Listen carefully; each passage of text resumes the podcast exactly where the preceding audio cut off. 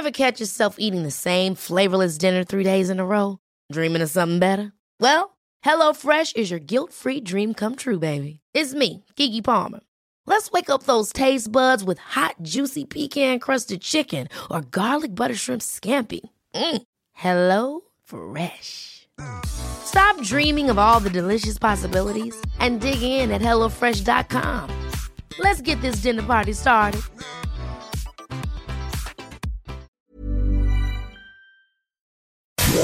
Inicia las noticias de la tarde con Jesús Martín Mendoza en Heraldo Radio.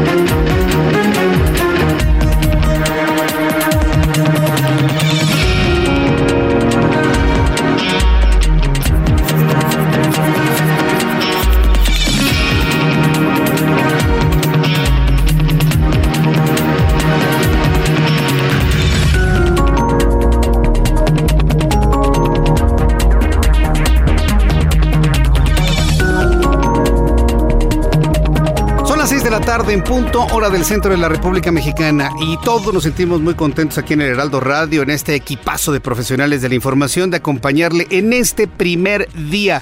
Y por cierto, primer día hábil del año 2021, que sea viernes, hoy 1 de enero de 2021. ¿Cómo la pasó en la noche vieja? Yo espero que con su familia, sus amigos, la haya pasado muy bien, tomando en cuenta la importancia de la sana distancia, de no hacer reuniones multitudinarias, por supuesto hacemos votos porque este año 2021 sea mejor que el año 2020. Ya con el hecho de que haya terminado el 2020, vamos a tener una idea, vamos a impulsar con nuestras mentes que en este año nos vaya mejor. Nos tiene que ir mejor. Tenemos que aplacar a la pandemia, tenemos que salir adelante, tenemos evidentemente la, responsabilidad de sacar adelante la economía de nuestro país y por supuesto la de nuestras familias. Son los deseos que tenemos para todos ustedes desde el Heraldo Radio, del Heraldo Media Group y por supuesto desearle muchísima salud. Que su familia esté sana, que no se contagien de coronavirus, que hay que cuidarse pero a lo extremo todos estos días. Y bien, pues para iniciar nuestro programa de noticias, le voy a hacer una revisión completa de lo que ocurrió durante 2020 y algunos asuntos interesantes que quiero compartir con usted.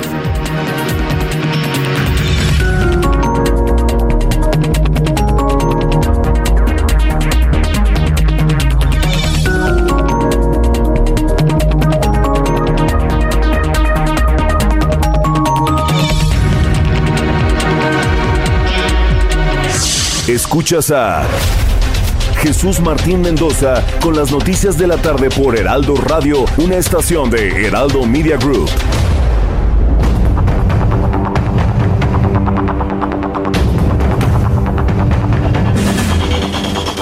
Es para mí un gusto presentarle a uno de nuestros colaboradores que todos los jueves, antes era los martes, pero ahora todos los jueves, siempre está muy pendiente de lo que ocurre en la política, en la sociedad, en la economía, en todos los ámbitos de, la, de nuestro país. Él es Raimundo Sánchez Patlán, subdirector editorial del Heraldo de México, que todos los jueves nos presenta su periscopio en nuestra edición impresa. Mi querido Ray, qué gusto saludarte, bienvenido, muy buenas tardes. Buenas tardes, Jesús Martín, un gusto saludarte a ti y a todo el auditorio. Desde tu punto de vista, ¿qué ha sido lo más interesante que vio el año pasado tu periscopio, mi querido Ray? Pues mira, lo más interesante, eh, pues más allá de lo que diga el doctor López Gatel, es la profecía que hizo este investigador de la UNAM, Arturo Erdely, que desde, pues prácticamente desde octubre, eh, vaticinó que el país iba a cerrar con un, un, número de 120 mil muertos por la pandemia. Estamos hablando, Jesús Martín, amigos del auditorio, de dos escenarios catastróficos, como lo señaló López Gatel. Acuérdate que López Gatel mencionó que el escenario catastrófico para México era 60 mil muertos. Estamos cerrando el año con 120 mil muertos, estamos hablando de dos escenarios catastróficos, y el único que lo, lo, vaticinó fue el investigador de la UNAM, Arturo Erdeli, pero tampoco es porque sea adivino Jesús Martín, sino porque él eh, se puso a estudiar las proyecciones, obvio, las proyecciones eh, pues que iban con la estrategia o la así por llamarla de alguna manera que estaba implementando que está implementando el gobierno federal de la mano de Hugo López Gatel y pues él él advirtió desde entonces que mantener la estrategia pues iba a provocar que México cerrara en 120 mil muertos. Nadie lo escuchó, Jesús Martín. La, el sector de salud pues lo dejó pasar y ahora estamos en ese escenario que estamos hablando pues prácticamente de una tragedia en el país y de un fracaso total de la estrategia o la llamada estrategia del gobierno federal para controlar la pandemia. Ahora, eh, ¿es consciente Hugo López Gatel del error de sus cálculos? ¿O siempre lo fue consciente? ¿Lo ocultó deliberadamente? ¿Tú cómo lo ves, Ray? Es inconsciente del error de sus cálculos, José Martín, porque no, no fue reciente esto.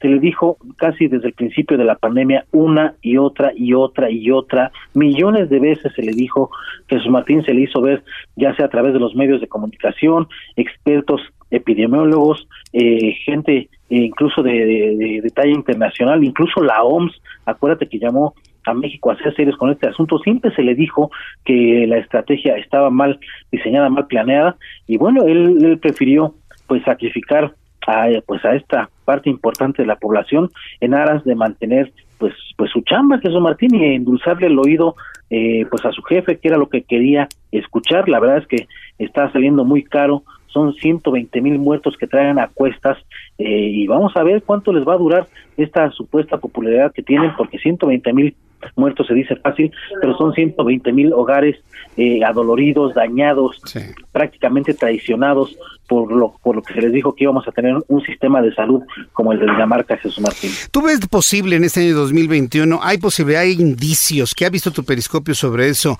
de que haga un relevo el presidente López Obrador en salud? Es decir, quitar a Jorge Alcocer, a Hugo López Gatel, para ir a otros personajes que puedan mejorar la imagen del gobierno federal tanto adentro como afuera. ¿Hay esa posibilidad, Ray? No lo veo, Jesús Martín. Ellos eh, están pues apechugando a lo que les dice Hugo López Gatel. No veo que haya un cambio de estrategia.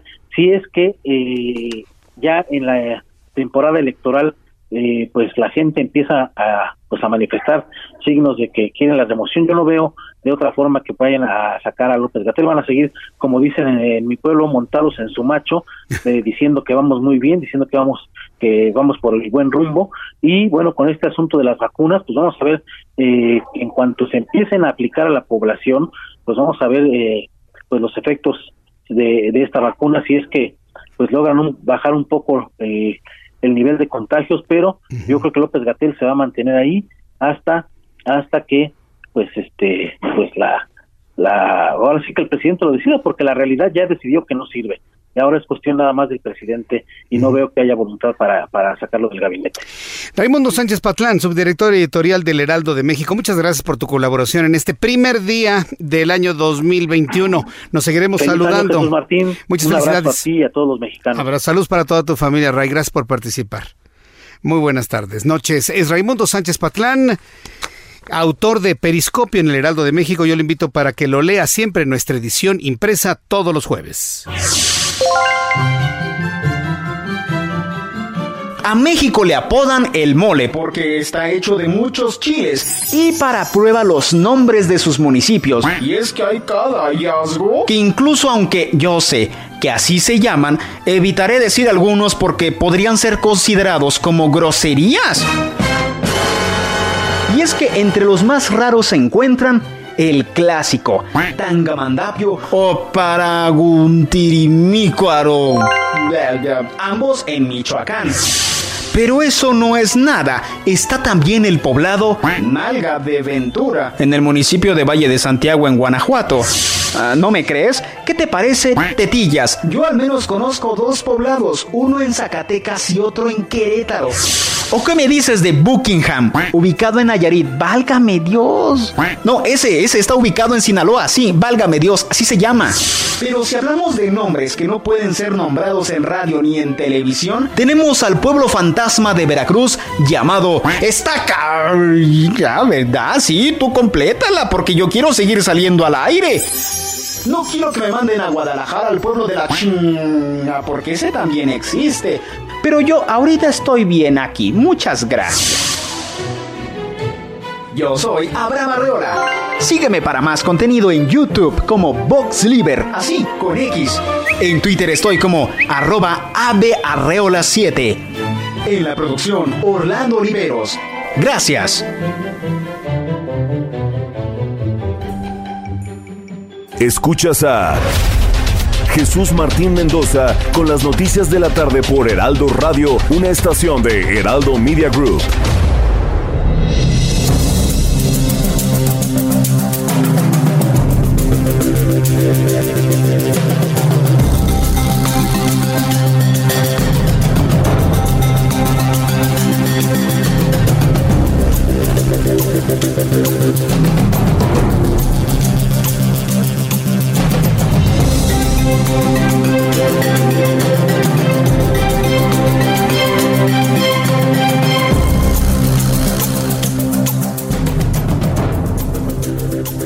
Continuamos con la información aquí en el Heraldo Noticias y en este primer día hábil del 2021. Me da muchísimo gusto saludar a través de la línea telefónica a nuestro colaborador exclusivo, analista financiero, Juan Musi. Mi querido Juan, qué gusto saludarte, bienvenido. Mi querido Jesús Martín, antes que nada, muchas felicidades, que tengamos todos, de verdad todos, un mejor año que este que cerramos el 2020. Muchas felicidades, un fuerte abrazo, Martín. Igualmente para ti para toda tu familia, mi querido Juan. Bueno, pues arranca un año que algunos esperamos sea menos malo que 2020. Sin embargo, bueno, pues 2020 deja antecedentes importantes para hacer una visualización de lo que nos espera en el ámbito económico financiero para este 2021. ¿Tú cómo lo estás viendo, Juan? Fíjate que pensé que sería interesante hacer un comparativo. Ahorita es todavía prematuro para conocer las cifras definitivas del 2020.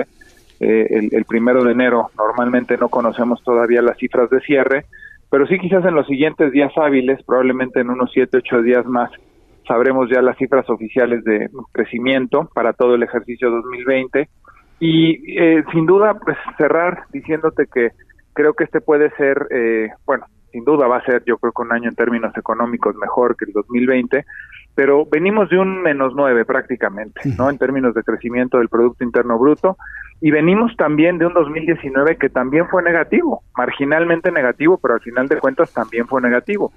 Y déjame decirte que también muy interesante y para la reflexión, antes de que la pandemia surtiera su efecto tan fuerte, tan dañino, tan nocivo en, el, en la parte económica, aparte de evidentemente lo más importante que es en la salud y desafortunadamente tantos decesos que ha habido por causa de esta enfermedad, el primer trimestre del 2019 también ya era negativo, en donde prácticamente todavía no había ningún efecto de la pandemia porque realmente el confinamiento y todas las medidas que se tomaron fueron a partir pues prácticamente ya del final de, de marzo, ¿no?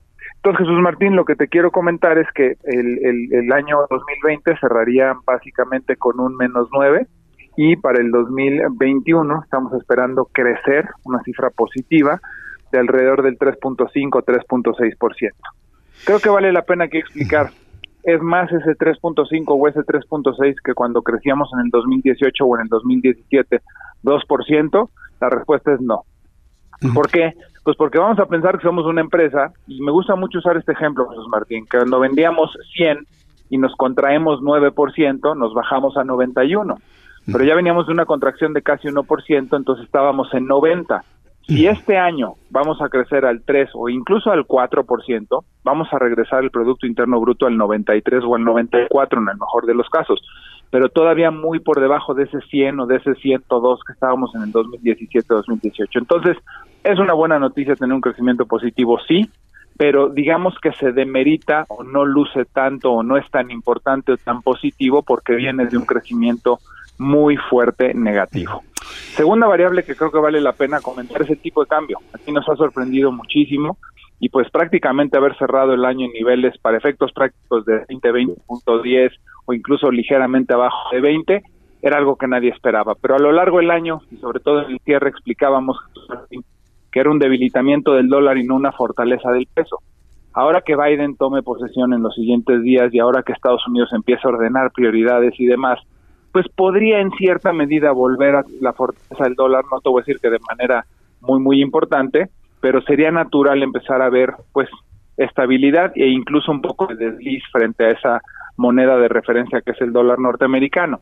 Entonces, ¿qué estamos esperando para el cierre del 2021? Pues después de pasar por quizás 19.70 y en momentos por 21.80, incluso 22, podríamos promediar más o menos 21.60, 21.80 para el 2021, me querido Jesús Martín. Oye, Juan, pero estos indicadores que tú visualizas y sobre todo hablando de este 3.5%, posiblemente 4 desde el fondo de la caída el año pasado 2020, se dará siempre y cuando tengamos eh, durante los siguientes meses una verdadera disminución de los contagios de COVID-19, porque ante las famosas oleadas que conocimos hacia el final del año pasado, pues esto podría modificarse significativamente si tenemos una oleada más grande durante el mes de febrero, tal vez el mes de marzo, coincidiendo ya con el, primer año de este, de este problema, ¿no? Dependemos demasiado de lo que ocurre con esta enfermedad. Por supuesto. Digamos que aquí por razones de tiempo y demás, pues a mí me encantaría en un momento dado poder, y a veces lo hago, ¿no? Cuando me contratan para dar una plática, una conferencia, pues puedes plantear incluso un escenario negativo, un escenario realista y un escenario positivo o optimista, ¿no? Claro. Como bien dices tú y qué bueno que lo señalas, este es un escenario digamos que en el que no no estamos contemplando que volvamos a un confinamiento extremo o que verdaderamente la ola de contagios complique otra vez demasiado la cuestión económica. Qué bueno que lo señalas, son escenarios, digamos que base, que llamamos nosotros los economistas, y un escenario base no es ni muy negativo ni muy positivo. Tratamos de ser como que en la en la parte media. Entonces, qué bueno que lo señalas. Así es, Jesús Martín.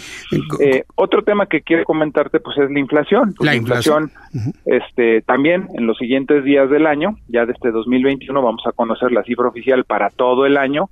Pero bueno, vamos a cerrar entre el 3.3 y el 3.5 o 3.2, 3.4%. No es una cifra mala, al contrario, yo diría que es una cifra bastante bastante buena. Ya ves que en noviembre sorprendió muchísimo la baja de precios, sobre todo por la influencia que tuvo el buen fin. Eh, eh, eh, fue determinante para bajar muy fuerte la inflación durante el mes de noviembre. Y bueno, pues en el año 2021 se estima que podríamos tener una inflación igual, muy cercana al, rango de 3.4, 3.6%, lo cual también supone que es buena. Déjame hacerte un comentario aquí que va de la mano con lo que tú decías.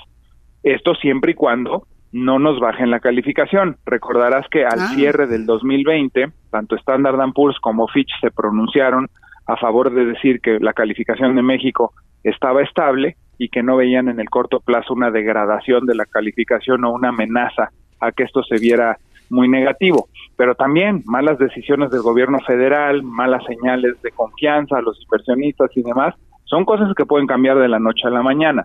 Pero como tú bien decías, utilizando un escenario base ni muy positivo ni muy negativo, ahí debería de determinar más o menos la inflación y que, insisto, no es un dato para nada malo, Jesús Martín. No es un dato malo, pero también hemos aprendido a, lo largo del tiempo que una inflación también te muestra de alguna manera el dinamismo del mercado interno. ¿Tú seguirás viendo una baja inflación, pero con un mejor ritmo económico de, de mercado interno, compras, que la gente tenga dinero para gastar durante este 2021, Juan? Pues no, la verdad es que tristemente, como bien señalas, Muchas veces la baja inflación se debe a que hay un mercado interno débil, un poder de compra muy deteriorado, un poder adquisitivo prácticamente nulo y pues eso hace que los precios evidentemente estén bastante, bastante estables porque no hay una demanda y al no haber una demanda, pues es, eso quiere decir que no hay un poder de compra. Todo el año pasado, todo el 2020, por ejemplo, fuimos superhabitarios, es decir, exportamos más de lo que importamos y mucha gente del gobierno actual presumía o decía que por primera vez éramos superhabitarios. Va muy de la mano con lo que tú comentas de la inflación. No puedes presumir inflaciones bajas cuando la gente no tiene dinero para comprar y la economía no está funcionando de manera dinámica, porque pues eso no se debe de presumir cuando ves todo el contexto. Lo mismo el superávit. ¿Qué quería decir este superávit? Que exportábamos más porque había un mercado con mayor poder de compra afuera de México, importábamos menos porque el mercado nacional, el mercado local, pues prácticamente no tenía poder de compra. Bien, Juan, pues bueno, son algunos de los indicadores que estaremos viendo hacia adelante. Sin embargo, pues hay personas que nos han dicho que, bueno, finalmente después de las fiestas de diciembre, ahora que estamos en la famosa o llamada cuesta de enero, pues habrá el incremento de ciertos gastos, pero habrá quienes tengan su remanente, quienes visualicen hacia adelante en este año 2021 el poder ahorrar, el poder invertir y evidentemente ante estos elementos, estas variables que nos has comentado requieren una orientación. Danos tu cuenta de Twitter, Juan, para que el público te contacte y puedas darles algún tipo de recomendación, orientación de qué hacer con el patrimonio, con el recurso a lo largo de este año 2021, Juan. Por supuesto, mi querido Jesús Martín, arroba Juan S. Musi, arroba Juan S. Musi. Estoy a sus órdenes y ahí personalmente todos y cada uno de las preguntas, consultas y demás, con muchísimo gusto y cariño a nuestro auditorio, eh, personalmente los contesto, arroba Juan S. Musi. Y déjame decirte muy brevemente, Creo que es un año bien difícil el 2021, bien complicado, que va a presentar muchos retos, pero sí me consuela pensar que no puede ser peor que el 2020. Yo espero que tengamos, insisto, un año duro, complicado, pero si ya sobrevivimos el 20, ánimo y para adelante vamos a echarle todo este 21. Es una forma muy interesante de ver, porque a ah, qué añito el que ya finalmente se fue. Mi querido ah, Juan, te envío un fuerte abrazo como siempre, gracias por estar y espero contar con tu participación, con tu amistad, con tus comentarios siempre muy certeros en este año 2021 en el Heraldo Radio. Te envío un fuerte abrazo, Juan. Cuentas conmigo este 21 y muchos años más, los que vengan. Jesús Martín, un abrazo fuerte y de nuevo lo mejor para ti, ah. para toda tu familia y para nuestro querido auditorio. Gracias. Abrazo, Juan. Feliz año nuevo. Gracias. Juan Musi, analista financiero aquí en el Heraldo Radio.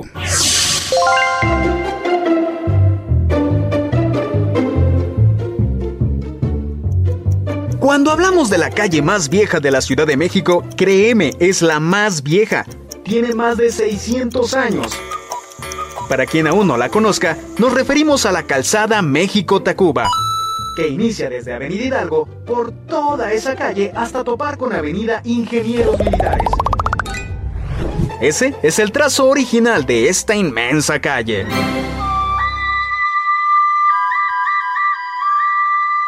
Cien años antes de que los españoles llegaran,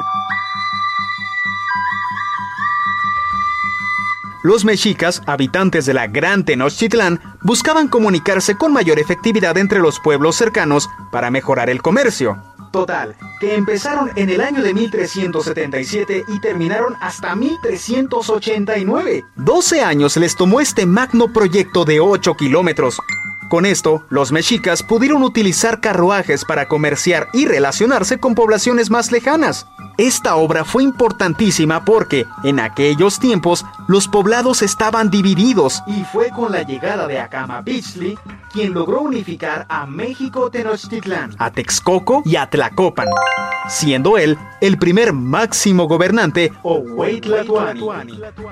Y como sabrás, a todos los políticos, desde los griegos hasta los mexicanos, les encanta dejar obras que representen su gobierno y su poder. Acamapitzli acababa de nombrar a todo su reino como Tenochtitlán, porque antes se llamaba Cuaumixtitlán y esto fue en el año de 1375. Y obviamente, qué mejor forma de mostrar que era el mero mero que mandar a construir esta calle que inició, como ya te dijimos, dos años después. Todo esto para dar una prueba real de que su gobierno había unificado a los tres reinos. Las, casualidades, amigo mío, no, existen.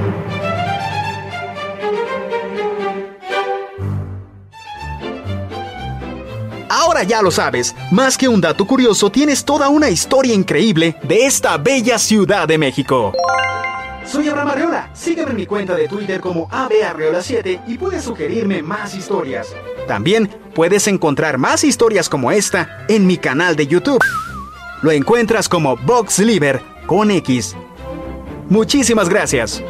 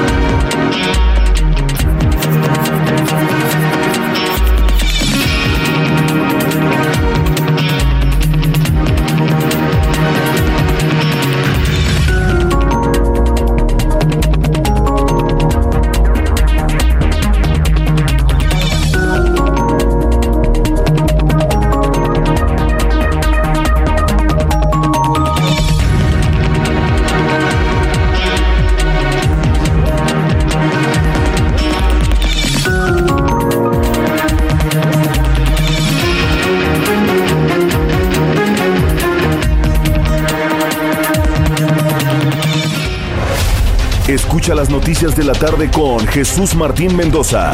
Regresamos. Vive intensamente nuestras tradiciones.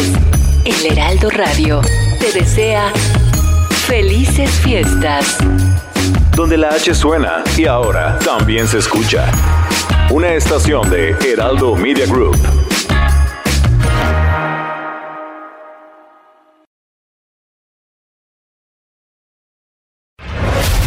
Escucha las noticias de la tarde con Jesús Martín Mendoza. Regresamos. 1636. Antes de que la luz eléctrica llegase a la Ciudad de México, los habitantes debían esconderse en sus casas. El toque de queda decía que de 8 a 10 era tiempo de volver y a partir de esa hora la tierra no era de nadie. De nadie, de nadie. Y eso, para un loco, fue lo necesario para convertirse en un asesino serial. Dichoso aquel que sabe la hora de su muerte, decía con cinismo el homicida a su víctima antes de arrancarle la vida. Todas las mañanas, la capital amanecía con la noticia. Otra vez, en aquella calle, otra vez, frente a aquella puerta, alguien había sido asesinado. Era la entrada a la casa de don Juan Manuel de Solórzano. A diario la escena del crimen. Una maldición, un pacto con el diablo, una leyenda hecha de rumores. Todos decían, pobre don Juan Manuel. Siempre amanece con un cadáver frío en su puerta. Hasta que un día no hubo ni cadáver ni don Juan salió a la puerta. ¿A dónde habrá ido? El sacerdote de la comunidad tenía la respuesta. El dueño de la casa estaba colgado de la horca pública. Don Juan Manuel de Solórzano era el asesino. El sacerdote reveló la confesión a los policías, los policías a sus familias y las familias a toda la ciudad. Ay, don Juan Manuel, creyó que su mujer lo engañaba y acudió con un hechicero para un pacto con el diablo, y todo para creer que el amante pasaría a las 11 de la noche frente a su casa. La calle quedó maldita, y más aún cuando fue bautizada con el nombre de aquel cruel hombre. Pero toda maldición tiene su final, y la calle de Don Juan de Solórzano, que fue cuna de oscuridad, se convirtió en fuente de luz. Soy Abraham Arreola. Sígueme en mis redes sociales. Twitter como AveArreola7 y en YouTube como VoxLiber con X para más historias increíbles.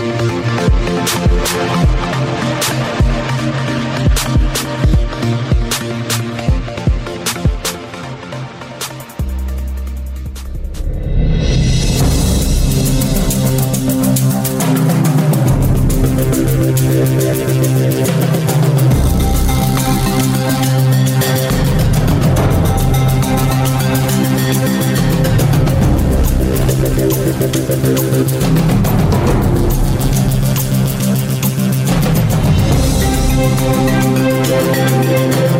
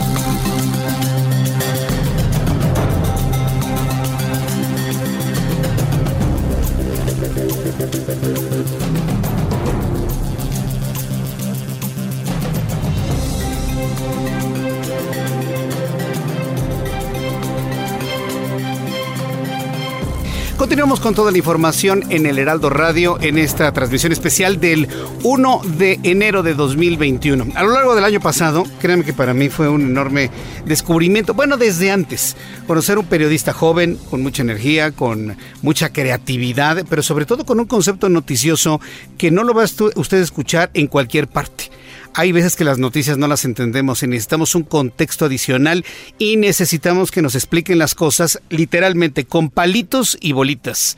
Carlos Allende es titular de este concepto, palitos y bolitas. Son noticias, como solamente él sabe transmitirlas, explicándolas a detalle para que no nos quede ni la más mínima duda. Mi querido Carlos Allende, Sir Allende, qué gusto saludarte, bienvenido, muy buenas tardes, noches en este primer día del año 2021. Pues aquí estamos empezando el año, mi querido Jesús Martín. Hoy va a ser un, año que yo creo que ni tú, ni yo, ni nadie que, viva aquí de, en el Heraldo de Televisión, ni en el Heraldo Radio, ni en el Heraldo Media Group, va a poder descansar un solo segundo porque, oh sorpresa, se nos vienen encima las elecciones 2021. Yo nunca, o sea, no sé si tú en, tu eh, alargada trayectoria en los medios tengas presente alguna otra elección intermedia que vaya a tener tanta atención este, entre, entre nosotros. Fíjate que tienes razón, o sea, elecciones federales muy intensas sí ha habido. Por ejemplo, cuando mataron a Luis Donaldo Colosio y fue la elección donde ganó Ernesto Cedillo, fue una de las más intensas de toda la historia, o donde ganó este Vicente Fox también. Pero una intermedia, tienes toda la razón, yo no recuerdo en todos estos años una intermedia con tal expectativa, mi querido Carlos. Sí, pues es que normalmente era de, sí, vamos bien, pero como que el, la división o, la, polarización, ¿no? Esta palabra que ya es como tan popular en estos en estos en estas épocas, la polarización que se ha provocado en estos tiempos, pues como que ha vuelto muy importante el saber qué va a pasar con los 500 diputados que van a renovar la legislatura ahí en San Lázaro mm. y pues de paso 15 gobernaturas, ¿no? O sea, la mitad, casi poquito menos de la mitad de, los gobiernos estatales del país se van a renovar, ¿no? Y esa es la primera vez que hay tantos gobernadores que se van a ser refrescados, porque digo, seguramente muchos de nuestros radioescuchas se acordarán que hubo varias gobernaturas que fueron de dos años o incluso de menos, que para justo con la intención de empatar y que pasara justo esto, ¿no? Que llegaran las intermedias y aprovecháramos la organización para pues, ahorrarnos una lana y que no estuviéramos teniendo que salir a votar literalmente todos los años. Entonces, pues ya se han ido empatando. Ya ves que pues, en, Veracruz estuvo Yunes un par de años. En Puebla también, este, no me acuerdo si fue Tony Gali el que estuvo. Fue Tony Gali dos años. Exacto. Y así se han ido empatando, ¿no? Pero bueno, ay, pues Bonilla no es el más. Escucha las noticias de la tarde con Jesús Martín este Mendoza. Regresamos. La oportunidad la elección más grande de la historia. Aunque nos hayan dicho eso hace tres años, esta se vuelve a romper el récord porque nunca antes habíamos votado por más de 15 mil puestos de elección popular. 15 mil. Entre todos los mexicanos, 15 mil. Entre, entre todos los mexicanos, los 90 y pico millones de electores que vamos a, a tener ¿no? este año, eh, vamos a elegir 15 mil puestos, ¿no? Entre diputados, alcaldes y gobernadores, congresos locales, etc., etc., son 15 mil puestos. Es una, una, un mastodonte de elección que, pues bueno, ya estamos viendo la primera este, persona que se nombró eh, candidato oficial ya por, por cualquier partido fue Laida Sansores, ¿no? Una este, mujer de alargada trayectoria también en, en, la política, ¿no? Pasó por, yo creo que por todos los partidos, ¿no? Empezó en el PRI como todo el mundo, luego de ahí al PRD, Movimiento Ciudadano, PT, y luego fue a dar a Morena, eh, y ganó, fue dos veces senadora, dos veces diputada, ahora fue alcaldesa de Álvaro Obregón, y ahora pues va a buscar este emular a su señor padre gobernando el país que la vio nacer. Sí, así es el, estado que la vio nacer, ¿no? Finalmente. El, el estado que la vio nacer.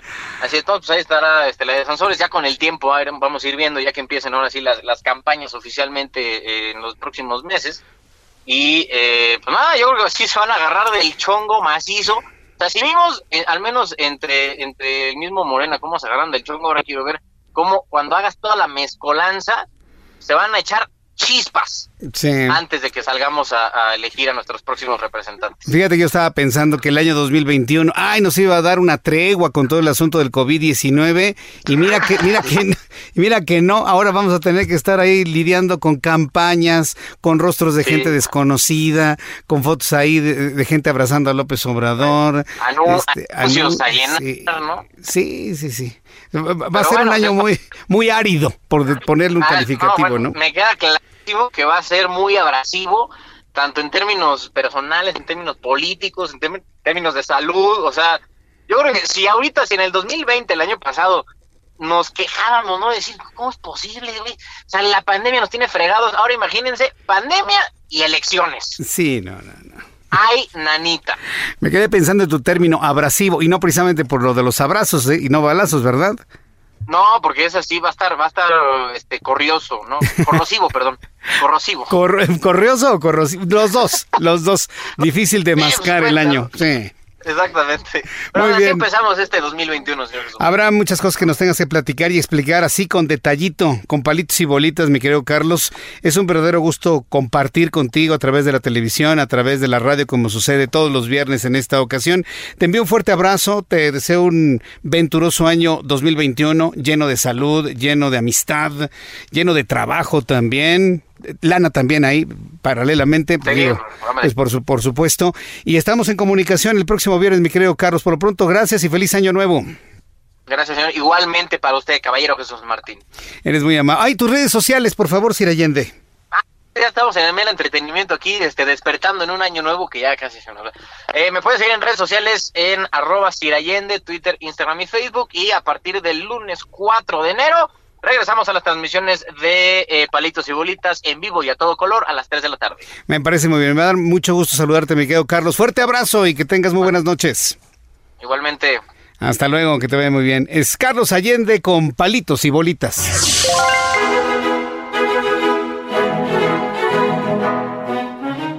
Cuando hablamos de que a los mexicanos nos gusta ser de tal o cual forma, estamos respaldados por la ciencia. En nuestro ADN existen ciertos códigos que indican cuáles son nuestras enfermedades más comunes o nuestros posibles gustos, como empezar la fiesta con Bad Bunny pero terminar con Juanga, eso es muy mexicano.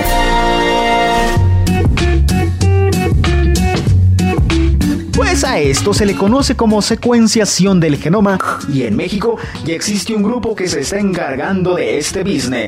Se trata del Instituto Nacional de Medicina Genómica en colaboración con la Red de Apoyo a la Investigación. Y hablando en serio, las ventajas de descifrar las coincidencias de nuestro ADN permitirá medicinas a nuestra medida ¿Te ha pasado que te duele la cabeza, tomas una pastilla y se te cura la cabeza, pero te da dolor de panza? Bueno, con este tipo de trabajos, estos malos tragos se podrán evitar. Sin embargo, todo esto apenas está en la primera fase. Así que serenidad y paciencia. Yo soy Abraham Arreola. Sígueme para más contenido en YouTube como VoxLiber, así con X. En Twitter estoy como arroba avearreola7. En la producción Orlando Oliveros. Gracias.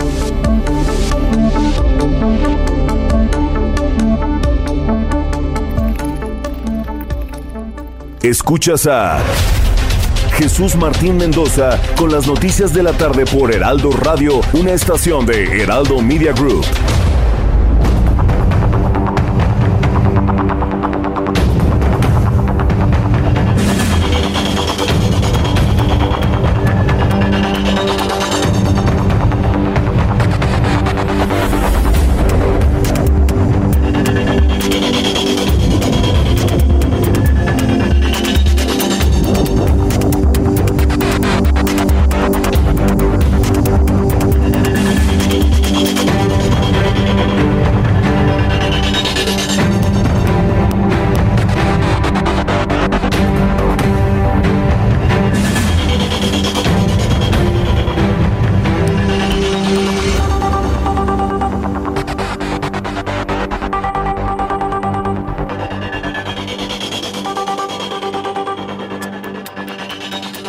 El Heraldo Radio, uno de nuestros colaboradores pero puntualísimos de todos los miércoles, en esta ocasión en viernes, siempre nos ha compartido algunos asuntos importantes para tomar en cuenta en la familia, en la sociedad, en el trabajo.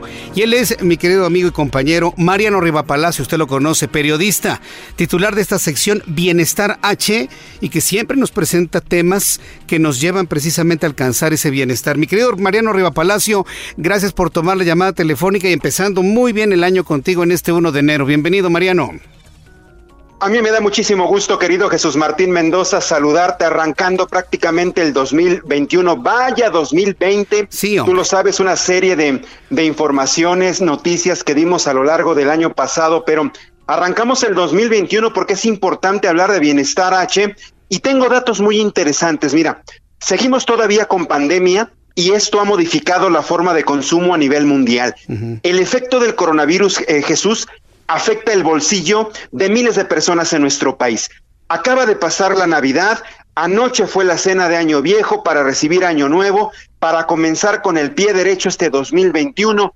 Nos dicen los expertos en economía, nos hacen una serie de recomendaciones para cuidar los gastos, porque todos coinciden, Jesús, en que hay perspectivas difíciles para este 2021. Dicen que la cuesta de enero será más pesada que la del año pasado porque se prevé mayor incertidumbre económica y lenta recuperación debido al COVID-19. Porque ellos eh, nos dicen que es aconsejable que las familias destinen parte de su aguinaldo, los que lo hayan recibido el año pasado, que no se hayan gastado todo el dinero, querido Jesús Martín, y, y esto, mandarlo a un fondo de emergencia y que seamos prudentes en nuestros gastos. Eso es muy importante. La economista y especialista en finanzas públicas Eufemia Basillo comenta que antes se recomendaba ahorrar el 10 o el 15%. Ahora se recomienda ahorrar entre el 25 y el 30%. Esto para tener dinero y hacer frente a emergencias o situaciones que pudieran surgir los primeros meses de este año.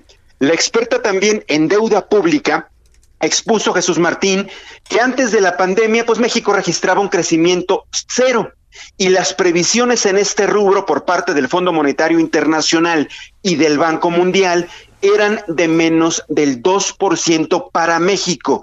A ello hay que añadir la incertidumbre mundial generada pues por la emergencia sanitaria que tanto nos está afectando, querido Jesús Martín Mendoza. Por eso, hablar de perspectivas difíciles es también debido al rebrote del coronavirus en Europa. Tú lo sabes que en el mes de noviembre y diciembre eh, hubo un rebrote importante en varios países de Europa que pueden afectar precisamente porque hay colaboraciones económicas con nuestro país.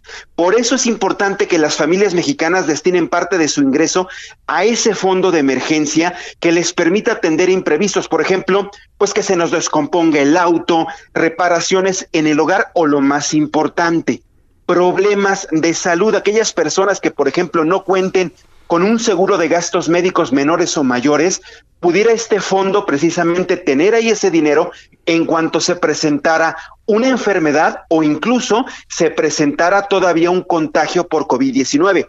Otro economista como Moritz Cruz señala que quien haya recibido el aguinaldo o bonos de productividad es necesario racionalizar los recursos y el consumo, analizar qué cosas se pueden reutilizar, qué gastos aplazar. Y aquí pone el ejemplo de hacer viajes. Esa ida a la playa, por ejemplo, Jesús, pues puede esperar, ¿no? Yo sé que la gente está pues ya eh, deseosa de salir de la Ciudad de México, de otras urbes, por ejemplo, y lanzarse a la playa. Los especialistas dicen, pueden esperar tantito, aguántense tantito todavía, mejor ese dinero ténganlo en resguardo por si pasa algo. Entonces, ya para terminar, querido Jesús Martín, ambos especialistas sugieren no adquirir deudas de consumo, ser prudentes en el uso de las tarjetas de crédito y ser cuidadosos ante las ofertas y promociones, además de no endeudarnos en monedas distintas al peso o estudiar renegociar esas deudas. Así que querido Jesús Martín, amigos del Heraldo Radio, arrancamos el año, sí, de buena vibra, con nuestros mejores deseos, pero siempre es bien importante atender este tipo de recomendaciones, porque ya lo escuchaste, por lo menos estas dos personas que yo consulté no prevén que la cuesta de enero sea muy buena, al contrario, va a ser más fuerte que la de otros años y la perspectiva, por lo menos para el primer trimestre, no es muy bueno, querido Jesús Martín. Así es, hay quienes no hablan de una cuesta, hablan de una vertical de enero, ¿eh? definitivamente. Va a ser como, como palo encebado, man, para poder subir como se pueda. Está muy complicado el arranque de este año 2021, pero lo vamos a poder hacer. La parte que me preocupa es el concepto del ahorro como tal. Mucha gente a través eh, de estas formas de comunicación desde hace mucho tiempo, mi querido Mariano, nos han dicho que como no les sobra el dinero, por eso no ahorran. Entonces, como que no hay un concepto muy claro de lo que es ahorro. La gente piensa que se ahorra lo que sobra, pero la verdad es que el dinero nunca sobra, mi querido Mariano. ¿Cómo poder establecer el concepto del ahorro de lo que normalmente utilizo y me acabo durante cada quincena? Yo creo que lo más importante, Jesús Martínez, tener muy bien en cuenta, tomar en serio esto que nos están diciendo los especialistas, pero sobre todo tomar en cuenta exactamente lo que tenemos por ingreso y los gastos que tenemos cotidianamente. Tienes toda la razón, a veces la gente no ahorra precisamente porque piensa que no alcanza para el ahorro, pero si de 10 pesos, por ejemplo, podemos ir guardando un peso diario, haría la diferencia. Es que tú lo sabes perfectamente, a veces se nos olvida y luego gastamos en cosas que no necesitamos, en cosas incluso que nos puede hacer daño. Por ejemplo, gente que puede eh, ahorrarse, eh, en el caso, te voy a poner un ejemplo, la gente que fuma, ¿no? Si, si hiciéramos la cuenta de la gente cuánto gasta al año en comprarse cajetillas de cigarro, eso ahorrado le alcanza perfecto para tener un seguro de gastos médicos mayores. Y así si una persona desgraciadamente se enferma en su familia o esa persona que fuma ahorra ese dinero, se enferma, ya tendría para atenderse. Es cuestión como de lógica y entender que no estamos en posición de estar gastando o decir que no nos alcanza para ahorrar. Sí, hace, hace falta definitivamente este, este potencial de idea de cambiar la dinámica y la cultura del ahorro, pero si lo entendemos, yo creo que sí se puede lograr, querido Jesús Martín. Una cajetilla de cigarros cuesta, ¿qué? 60 pesos, ¿no? Más o menos. 60, 80 pesos. Imagínate, ya hay gente que se fuma una diaria o una por semana. si lo dejara de hacer, imagínate lo que se ahorra. 420 pesos a la semana y eso lo multiplicamos por cuatro, son 1.680 pesos al mes. Efectivamente, es la prima mensual de un seguro de gastos médicos mayores, definitivamente. Exactamente, entiendo que es muy difícil dejar de fumar, pero hay gente que lo logra. Entonces, haciendo esto, ya tendría exactamente un fondo para cualquier persona que se pudiera enfermar en su familia. Fíjate que es, cultura esto, finalmente es educación, educación financiera, educación en casa. Mariano, danos por favor tu cuenta de Twitter, tus redes sociales, la forma de contacto con Bienestar H, precisamente para las personas que quieran profundizar en este y en otros conceptos, te puedan consultar.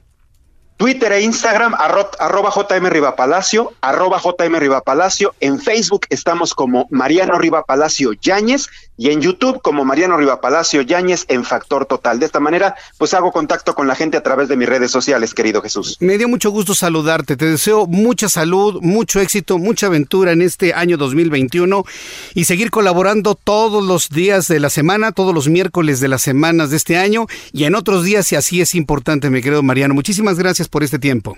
Y así estaremos, querido Jesús. Un abrazo fuerte para ti, para tu familia, para todo el equipo de producción. Y mientras tú me lo permitas, yo estaré eh, colaborando contigo en Bienestar H, proporcionando información, pues para que tengamos esta apertura e información. Tú sabes, información es poder, para que la gente pueda decidir mejor. Gracias, querido Jesús Martín. Excelente inicio de año. Que te vaya muy bien. Igualmente, feliz año nuevo. Mariano Riva Palacio, titular de Bienestar H, en esta emisión especial del 1 de enero de 2021, aquí en el Heraldo Radio. Escuchas a. Jesús Martín Mendoza con las noticias de la tarde por Heraldo Radio, una estación de Heraldo Media Group.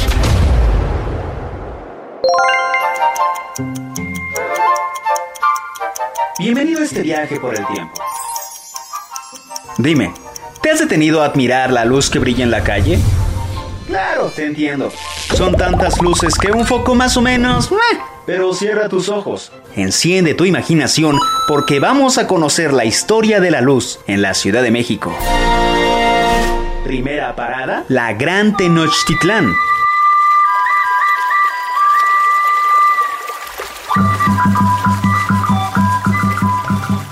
Están las pirámides, el agua, las calles de tierra y las canoas que comunican poblados e intercambian mercancía. Fíjate que es curioso. Aquí, en el hogar de los mexicas, no importa si es de día o de noche, siempre hay una extensa vigilancia. Mil policías vigilan de día la limpieza de la ciudad y por la noche, hombres con fuego en mano rondan las calles manteniendo la calma. La noche en la Gran Tenochtitlán es tan luminosa como obligatoria, pues además de estos braseros, las calles estaban alumbradas con antorchas fijas y las casas tenían en sus paredes antorchas de ocote, de resina o de copal. Imagínate caminar por todas esas luces tenues y sentir el calor constante del fuego que alumbra cada hogar. Pero de repente todo se apaga. La conquista llega, la sangre se derrama y como una maldición por esta invasión, la noche se vuelve indomable. El alumbrado público que había llegado con los mexicas desaparece, por, completo. Los mestizos viven la noche en penumbras. por cientos y cientos de años. ¿Cuándo volverá la luz? Eso lo veremos en el siguiente episodio.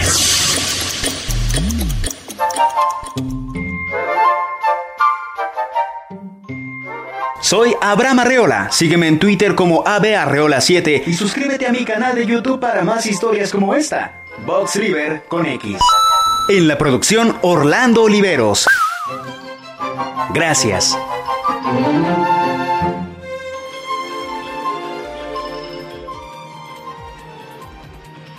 Voy a a los anuncios y regreso con más después de los mensajes. Escucha las noticias de la tarde con Jesús Martín Mendoza. Regresamos.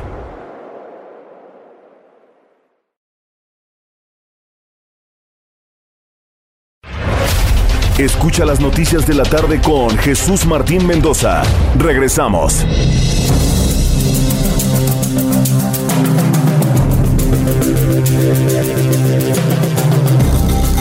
Continuamos con la información aquí en el Heraldo Radio y bueno, pues en este primer día del año, de este año 2021. Seguramente hablaremos también por mucho, mucho tiempo sobre el asunto de los niños con cáncer y los niños con cáncer sin medicamentos. Los padres de familia de los niños han vivido un verdadero via crucis durante todo este año que acaba de terminar el 2020. El problema del suministro de medicamentos a niños con cáncer en México ha sido uno de los mayores desafíos, pero también ha sido uno de los eh, principales errores de la presente administración de Andrés Manuel López Obrador. Y digo errores sobre todo porque el haber cancelado y hasta cerrado laboratorios que producen los medicamentos que se utilizan para el tratamiento contra el cáncer es parte de la responsabilidad y lo hemos planteado, lo han dicho los entrevistados a lo largo de todo este año. Tuve la oportunidad de conversar con el doctor Porfirio Ramírez Mendoza. Él es abogado de los padres de familia de los niños con cáncer, quien nos compartió la idea que tienen de llevar ante el Congreso una iniciativa ciudadana, el asunto es muy interesante porque puede generar una jurisprudencia importante, llevar una iniciativa ciudadana luego de obtener 124 mil firmas de ciudadanos para que entonces se pueda legislar y de esta manera obligar a los legisladores y al gobierno federal a dotar del medicamento eficiente y suficiente para los niños con cáncer. Esta fue la entrevista. He invitado al doctor Porfirio Ramírez Mendoza abogado de los padres de familia de niños con cáncer, a quien yo le agradezco mucho estos minutos de comunicación con el auditorio del Heraldo Radio. Eh, doctor Ramírez, abogado, me da mucho gusto saludarlo. Bienvenido. Gusto en saludarlo. Hola Jesús Martín, buenas noches. Y al contrario, muy agradecido porque le des el seguimiento a este tema tan importante y tan sensible eh, a nivel nacional, definitivamente. Díganos, por favor, infórmenos al público que lo escucha en este momento en todo el país, cuáles son las acciones legales, legislativas que ustedes van a emprender para poder generar un derecho para los padres de familia que tengan acceso a los medicamentos para sus hijos con cáncer. ¿Cómo lo están haciendo y cómo lo están planeando? Sí, mira, eh, al auditorio eh, hay que primero recordar que nuestra constitución eh, contempla en su artículo 71 quienes pueden realizar iniciativas de ley. Y desde luego, bueno, el presidente de la República, la Cámara Baja, que es la Cámara de Diputados, el Senado de la República y las legislaciones estatales son las que están facultadas para realizar, entre otros, iniciativas eh, para que se puedan reformar las leyes. Pero también fíjate que en su, en su fracción cuarta de este artículo 71, Jesús Martín, contempla que también los ciudadanos podemos eh, eh, realizar iniciativas de ley, siempre y cuando eh, juntemos, valga la expresión tan coloquial, pues la verdad, juntemos el 0.13% de firmas del padrón electoral vigente. Actualmente el padrón electoral vigente, este, el 0.13%, estamos hablando de 124 mil firmas más o menos, que es para que podamos nosotros como ciudadanos legitimarnos y llegar, a cualquiera de las dos cámaras, insisto, cualquiera de las dos, porque ahí no, no hay una distinción, y realizar una iniciativa de ley. ¿Para qué? Para que precisamente en esa cámara donde presentemos esta iniciativa se pueda legislar y lo que buscamos es reformar la constitución política de los Estados Unidos mexicanos en su artículo cuarto. El artículo cuarto habla del derecho a la salud, pero yo siempre lo he referido, Jesús Martín, es un artículo, un derecho humano un tanto cuanto abstracto. Entonces lo que se busca es reformar eso, así como las leyes secundarias, en específico cuáles. La Ley General de Salud, la Ley General de Derechos de Niñas, Niños y Adolescentes, así también como la Ley Federal Hacendaria. ¿Qué es lo que se busca?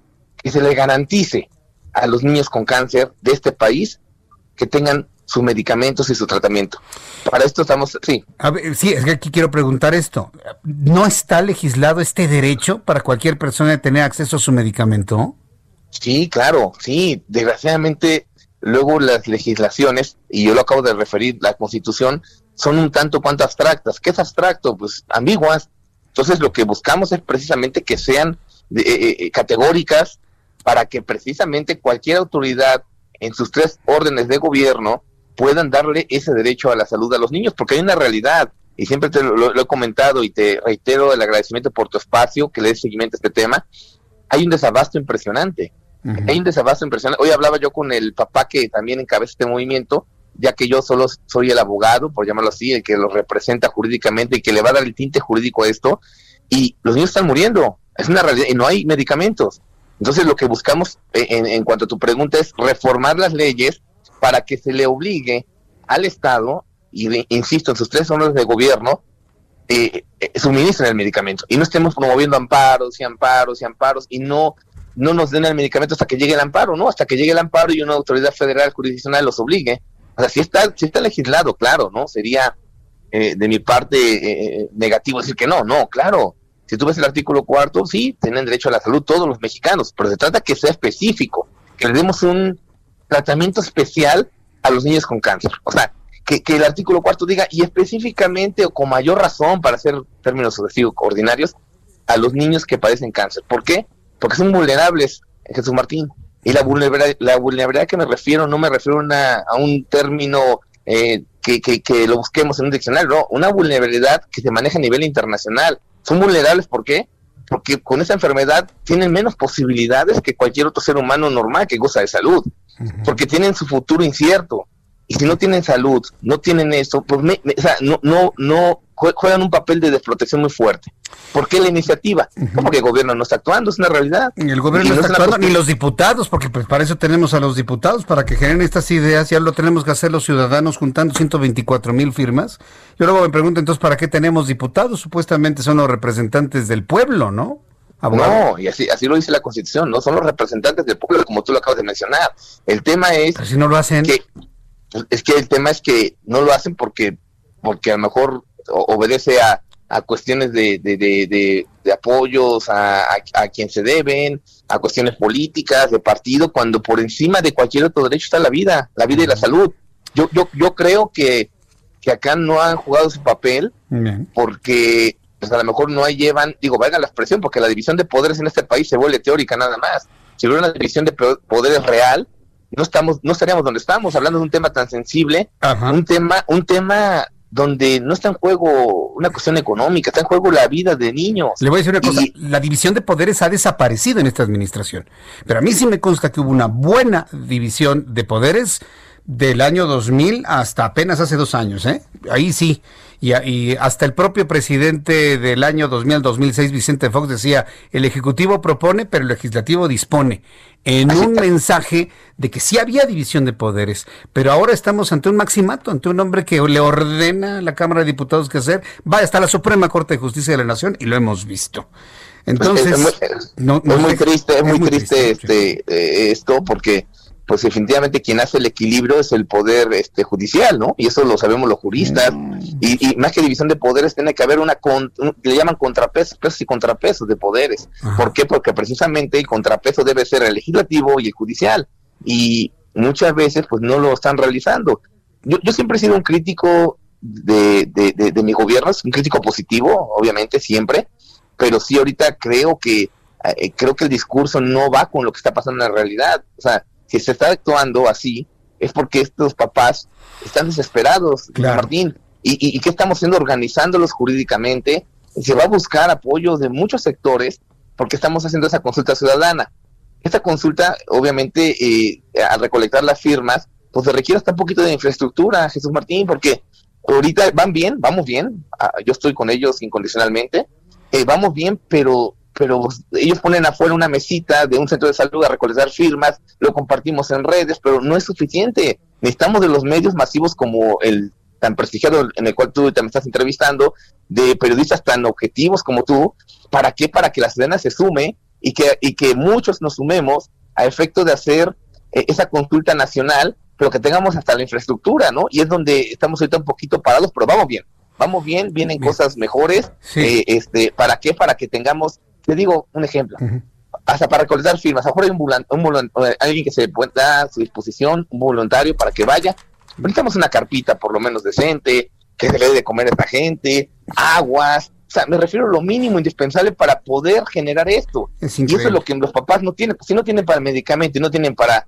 para poderse quedar en un hotel por el niño que está internado, ¿qué van a tener, Jesús Martín, para poner una carpa, para papelería? Entonces, esa es la idea, invitar a, todo el auditorio que nos sumemos como mexicanos responsables, como padres de familia, a que hagamos una causa común y que yo diría que este Congreso cuando llegue la iniciativa, y que creo que tú vas a estar muy pendiente, cuando lleguemos con la iniciativa, pasen a la historia, ¿no? A la historia de México, que digan, hicimos una reforma trascendente. Sí, y ciudadana. Ciudadana, donde, donde la voz del pueblo se hizo valer, pues donde nosotros como diputados y como senadores aprobamos una ley en beneficio de los niños con cáncer. Sí, eso, sería un precedente verdaderamente histórico. Eh, para concluir, eh, doctor Porfirio Ramírez Mendoza, muchas personas que nos están escuchando y me están enviando mensajes en redes sociales quieren firmar, quieren ayudar. Muchas personas, y cuando digo muchas, me sorprende la cantidad de personas que lo están haciendo y muchas que no, nos, no están escribiendo lo harían. Entonces, ¿qué es lo que hay que hacer? ¿A dónde hay que ir? ¿Dónde hay que firmar? ¿Dónde hay que apoyar? Por favor. Esa pregunta es muy loable. A mí también cuando lo subí a las redes personales, todo el mundo, ¿dónde firmo? ¿Dónde? Eso mismo, tengo yo una reunión con, con, los papás la semana próxima. Dios mediante, vamos a afinar estos detalles, ¿no? Digo, ah, tu servidor entra con lo que tiene en sus manos, mi firma jurídica, mi economía, todo lo que puedo lo va a poner para que precisamente lo hagamos masivo. Yo te, yo te pediría inclusive que cuando se aterrice, y vamos a decir, vamos a poner un ejemplo, acordamos que el 22 de diciembre se van a recabar firmas en la Ciudad de México. Ahí yo te pediría que tú lo, lo, menciones. ¿Cuántos puntos de, de, centros de recolección de firmas vamos a tener? 20. ¿En, ¿En, qué lugares? Eso es lo que ha faltado. ¿Por qué? Porque precisamente se mueven con lo que tienen, o nos movemos con lo que tenemos.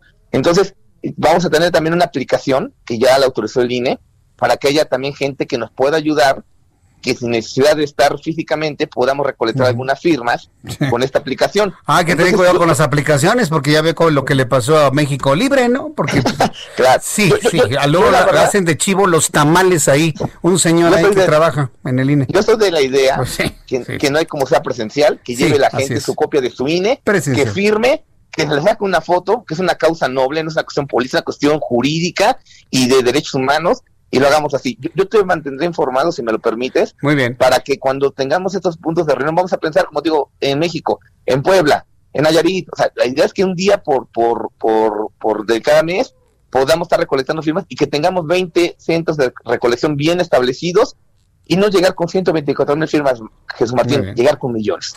Correcto, pues, eh, eh, doctor Porfirio Ramírez, vamos a hablar la próxima, ah, la próxima semana no voy a estar, pero en la siguiente semana, en la siguiente semana, supuesto. este, nos hablamos para que ya empecemos a visualizar cuáles van a ser los puntos de, de recepción de firmas para esta iniciativa ciudadana que le va a dar el derecho a los padres de familia de tener acceso a medicamentos para sus hijos con cáncer. Me parece muy bien, nos hablamos de esta a la siguiente semana para conocer ya todos los detalles. Hay una gran cantidad personas que están listas para ayudar, para firmar y para impulsar esta iniciativa. Doctor Porfirio Ramírez, muchas gracias por este tiempo. No, gracias a ti, Jesús Martín, por esta causa tan sensible que nos ayudas a compartir. Buenas noches. Buenas noches. Escuchas a Jesús Martín Mendoza con las noticias de la tarde por Heraldo Radio, una estación de Heraldo Media Group.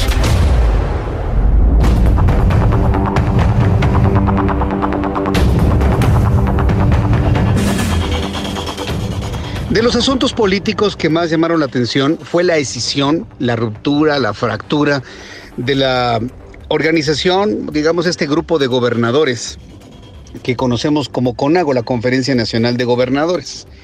Diez de ellos se salieron para conformar lo que conocemos la Alianza Federalista. Y en realidad estamos hablando de gobernadores de la oposición. Hemos platicado en muchas ocasiones y ha tenido mucha visibilidad mediática todas las acciones que realizarán estos gobernadores de la alianza. Pero ¿qué va a pasar con la CONAGO? ¿Qué va a suceder con los otros 22 gobernadores que quedan dentro de esta conferencia? Conversé con José Ignacio Peralta, gobernador de Colima, sobre la forma de trabajo que persistirá dentro de la Conferencia Nacional de Gobernadores tras la salida de este bloque de gobernadores de oposición que formaron la nueva alianza. Y esto fue lo que nos dijo el gobernador constitucional del estado de Colima. Tengo en la línea telefónica, súbale el volumen a su radio, al gobernador constitucional del estado de Colima, José Ignacio Peralta, a quien le agradezco estos minutos de comunicación con el Heraldo Radio. Estimado gobernador, ¿cómo le va? Bienvenido, gusto saludarlo. Gracias, Jesús Martín. Me hago saludarte. Muy buenas noches. A tus órdenes. Saludo a quienes nos escuchan. Muy buenas tardes, noches. En este momento lo están escuchando en la frecuencia del 104.5 de FM en la ciudad de Colima, emisora que ya inauguramos en la ciudad de Colima, que bueno, pues me da mucho gusto presentársela porque estas entrevistas y estos comentarios llegan precisamente a todos sus gobernados, gobernador Peralta. Y mire que anduvimos precisamente allá en Colima el día que andaba usted allá en Chihuahua con todo este asunto de la Alianza Cuéntenos, por favor, díganos, ¿estaba usted al 100% convencido de pertenecer a este grupo de 10 gobernadores que finalmente salieron de Conago? ¿Cuál fue su posición concreta, señor gobernador? A ver, bueno, yo eh, creo que hay dos momentos, interpreto correctamente la pregunta. Para pertenecer a este grupo se une cada quien de manera unilateral, es un tema voluntario. Yo empecé a acudir a asistir a estas reuniones en mayo eh, básicamente el, origen que da eh, pie pues a estas reuniones es un tema relacionado con el COVID, con el combate a la pandemia, es un tema de salud, es un tema pues que, que nos une, que nos lleva a compartir experiencias, etcétera, eh, para hacerle frente a este tema tan complejo que es nuevo, que llega de fuera y que pues hay que resolverlo, hay que entrarle, ¿no? Eh, el segundo momento es, bueno, cuando se toman decisiones, ciertamente el grupo empieza pues a mejorar, digamos, a, meter temas en la agenda que van más allá de lo que originalmente nos unió, que es el tema de salud. Y empezamos a ver temas como el pacto fiscal, temas ambientales, temas eh, de carácter federalista que nos atañen o que nos competen a todos los gobernadores, ¿no? Y ahí es donde eh, se da la reflexión en el tema de la CONAGO. Nosotros hemos venido pidiéndole al señor presidente un, un diálogo, eh, una reunión. hay muchas cartas donde se le pide al presidente que nos reciba. Finalmente se da la reunión en la CONAGO el 19 de agosto en, San Luis Potosí y de ahí salen los gobernadores, cada quien con su opinión, en relación a si la CONAGO eh, pues está sirviendo con los objetivos, a los objetivos para los cuales fue creada, que es eh, fortalecer un diálogo federalista. Y, bueno, pues se hace toda una reflexión. Yo te quiero decir que la decisión que anunciamos los gobernadores de esta alianza el lunes pasado no es una decisión eh, no reflexionada, es una decisión que se analizó durante, no sé, dos, tres semanas desde que pasó la CONAGO el 19 de agosto, en donde había, sí, diferentes posturas. Yo incluso llegué a declarar que debíamos hacer un intento por preservar la CONAGO. Eh, sí hay problemas, sí reconozco que tiene problemas, pero creía que valía la pena hacer el intento de preservarla. No, finalmente se hace todo un análisis eh, y se toma una decisión ya unánime de que lo que más eh, conviene o de lo que procede pues es eh, dejarla con agua, en el entendido de que no eh, sigue, pues, digamos, sirviendo a los objetivos para los cuales fue creada. Entonces, podríamos pensar que va a haber dos fuerzas o dos esfuerzos de gobernadores para poder de alguna manera abordar las principales preocupaciones, los 22 de la CONAGO y los 10 ahora de la Alianza Federalista a la cual usted pertenece. Pues son agrupaciones plurales, ahí hay de todos los partidos, eh, son agrupaciones que no tienen un carácter partidista, eh, y bueno, pues eh, el, el, ACONAGO está, existirá bajo las condiciones que prevalezcan, nosotros ya no tendríamos ahí pues, mucha opinión, y nosotros seguiremos haciendo nuestro esfuerzo en las reuniones que hemos llevado a cabo, definiendo una agenda federalista, una agenda nacional, una, una agenda compartida, y buscando los conductos, los canales de diálogo con el gobierno federal para poder avanzar precisamente en ejecución de dicha agenda. Correcto. Bueno, ahora que ya se encuentran dentro de este grupo, por cierto, mediáticamente muy, muy visible, pues me obliga a preguntarle, señor gobernador, estoy conversando con José, José Ignacio Peralta, gobernador constitucional de Colima, preguntarle cómo le fue en el reparto de los recursos federalizados a la luz del nuevo paquete que ya fue entregado al, al Poder Legislativo. ¿Qué primera impresión tiene y cómo le fue a Colima en este tema? Bueno, eh, hay todo un análisis que se está haciendo, el paquete apenas se entregó hace un par de días, el paquete es, complejo, eh, es amplio, es, profundo, eh, además, bueno, pues todavía tiene que pasar por toda la parte legislativa, este es el proyecto que envía el, el, gobierno de la República, el gobierno de México al Congreso de la Unión, en donde cada estado pues está viendo cómo le fue, ¿no? Nosotros tenemos ya varios años en donde hemos visto pues una... Eh, disminución, una tendencia eh, en términos reales a la baja, eh, y cuando se presentan incrementos, pues realmente son incrementos eh, muy pequeños, ¿no? Sí hay una preocupación, se ha caído la obra pública, hemos visto ya bajas muy importantes de inversión federal en diferentes rubros, no solamente en la parte de infraestructura, sino también en otros programas como pueden ser los apoyos al campo, el tema de la infraestructura hidráulica, la promoción, en fin, eh, hay preocupaciones, las hemos externado y lo vamos a seguir haciendo. Hay que recordar que nuestro objetivo como gobernadores pues es atender a nuestros gobernados dentro de nuestras entidades federativas porque esa es nuestra obligación constitucional y lo único que queremos es tener pues el refaccionamiento necesario para poder hacer frente a esta responsabilidad. Correcto. Bueno, esto en cuanto al dinero, en cuanto a la posición que usted tiene dentro de la Alianza Federalista, tema obligado el COVID, ¿cómo le ha ido a Colima? Se mantiene todavía en semáforo rojo. ¿Cómo está viendo usted el desarrollo de la enfermedad en su entidad y los esfuerzos que como usted, gobernador, ha otorgado a los pacientes de COVID en la entidad?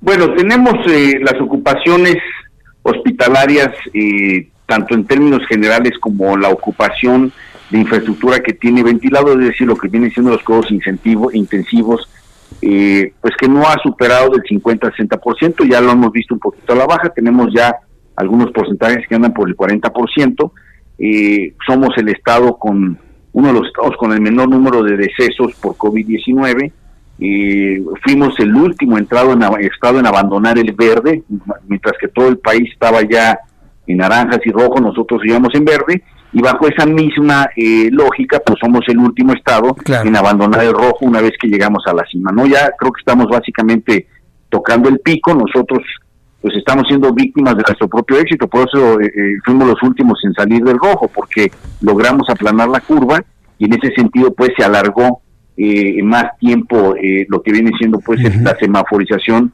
en, el tema del rojo. No, ya vamos a irnos al anaranjado. Eh, sin embargo, bueno, pues también hay que recordar que la semaforización pues es un indicador que orienta la política pública, que no es obligatorio su cumplimiento, simplemente da señales y orienta lo que se debe de hacer. Eh, algunas de las acciones que se han venido implementando ya desde hace algunas semanas son características más del color naranja, de tal manera que el ya estar ahí, pues básicamente confirma eh, mucha de la movilidad que ya tenemos en el Estado. Eso es cierto, y qué bueno que lo menciona, gobernador, es verdad, mientras todo el país estaba eh, coloreándose de color naranja y rojo, Colima se mantenía en verde y es el último país, eh, perdón, la última ciudad, el último estado en entrar y va a ser el último en salir. Pero qué bueno que hace esta observación. Sobre el COVID-19 se han hablado muchas cosas, que quienes están siendo afectados tienen comorbilidades muy importantes, presión alta, diabetes, obesidad y esto nos lleva a preguntarle lo siguiente, gobernador. El estado de Coniva le va a entrar a la prohibición de venta de alimentos chatarra altos en sodio, altos en carbohidrato para menores de edad, tal y como ha pasado en algunas entidades del sur del país. Bueno, si bien es cierto que esta es una decisión que le corresponde al legislativo, eh, mi postura personal, y en ese sentido estamos trabajando con los diputados, es que el problema es real, para empezar, sí tenemos un problema de obesidad infantil, en segundo lugar, que se debe de resolver de fondo integral. Esto no se puede hacer por decreto ni aprobando eh, cuestiones legislativas. Se tiene que hacer todo un diseño de política pública para culturizar, eh, que hagan que hagan más ejercicios, que tengan mejores hábitos alimenticios, etcétera, y que sí se pueda trabajar en algún decreto que eh, vaya pues siendo parte de esta política integral y que busque más que una noticia sensacionalista o una fotografía, pues realmente buscar y cumplir con el objetivo de atacar este problema de obesidad infantil. Bien, pues gobernador, no sé qué gusto me ha dado el poder platicar con usted, aunque sea unos días después de nuestra visita al estado de Colima, que espero que sea la primera de muchas más que estaremos haciendo en nuestra emisora en la ciudad de Colima. Y yo espero tener la oportunidad de saludarlo personalmente allá en nuestra emisora. Está cordialmente invitado. Y pues gracias, gobernador, por estar en contacto con el Heraldo Radio. Muchas gracias, felicidades por eh, estar ya presentes en Colima, fortaleciendo la presencia, estar a sus órdenes y efectivamente yo espero recibirte, Jesús Martín, pronto en Colima y estar a tus órdenes para futuras entrevistas. Gracias, gobernador. Fuerte abrazo, que le vaya muy bien, gobernador. Igualmente, muy buenas noches, gracias. Hasta luego. Esto fue lo que conversé con el gobernador de Colima, sus estrategias, sus puntos de vista. Y bueno, pues en este año 2021 estaremos muy atentos de cómo se va a readecuar finalmente la CONAGO y el activismo de la Alianza Federalista. Voy a ir a los anuncios y regreso con más en este primer día hábil y el primer día del año 2021. Hoy es 1 de enero. Le invito para que siga con nosotros.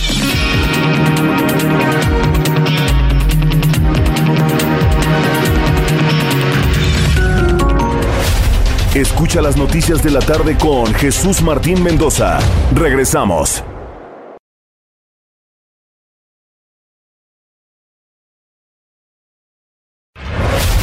Escucha las noticias de la tarde con Jesús Martín Mendoza. Regresamos.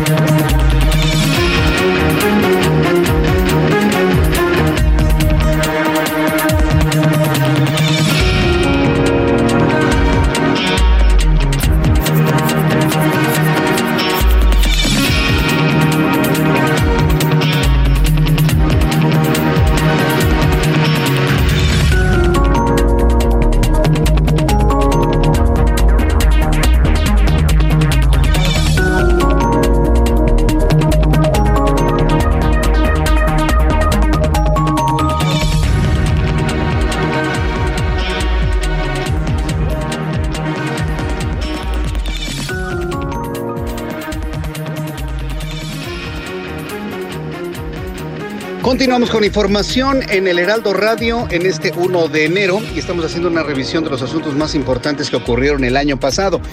En este año, 2021, será sin duda un año de retos y elecciones digitales del Instituto Nacional Electoral. Es un año electoral muy importante y por lo tanto la agenda informativa, la agenda noticiosa va a ser sumamente árida, hay que reconocerlo. Sin embargo, la elección digital del INE va, a ser un ejemplo, nos dicen, y sobre este tema hablé con el comisionado nacional de estrategia digital del partido Redes Sociales Progresistas, Ricardo Fernández Audifred, y esto fue lo que nos compartió.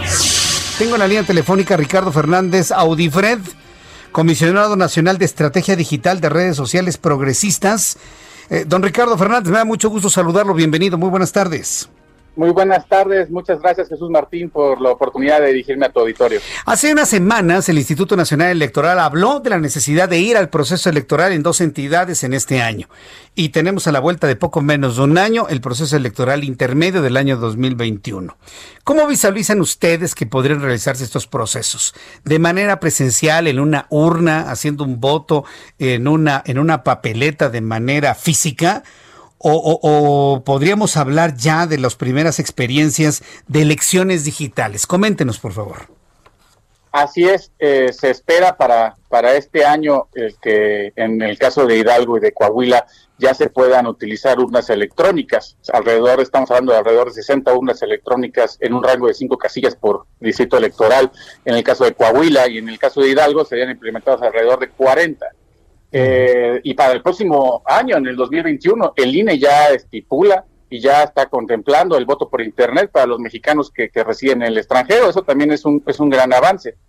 Aunque existen muchas experiencias favorables y otras desfavorables, pues digamos, porque no lo podemos negar en cuanto a la implementación del voto electrónico, en nuestro país, pues sí, todavía seguimos siendo el mismo formato de hace casi 200 años.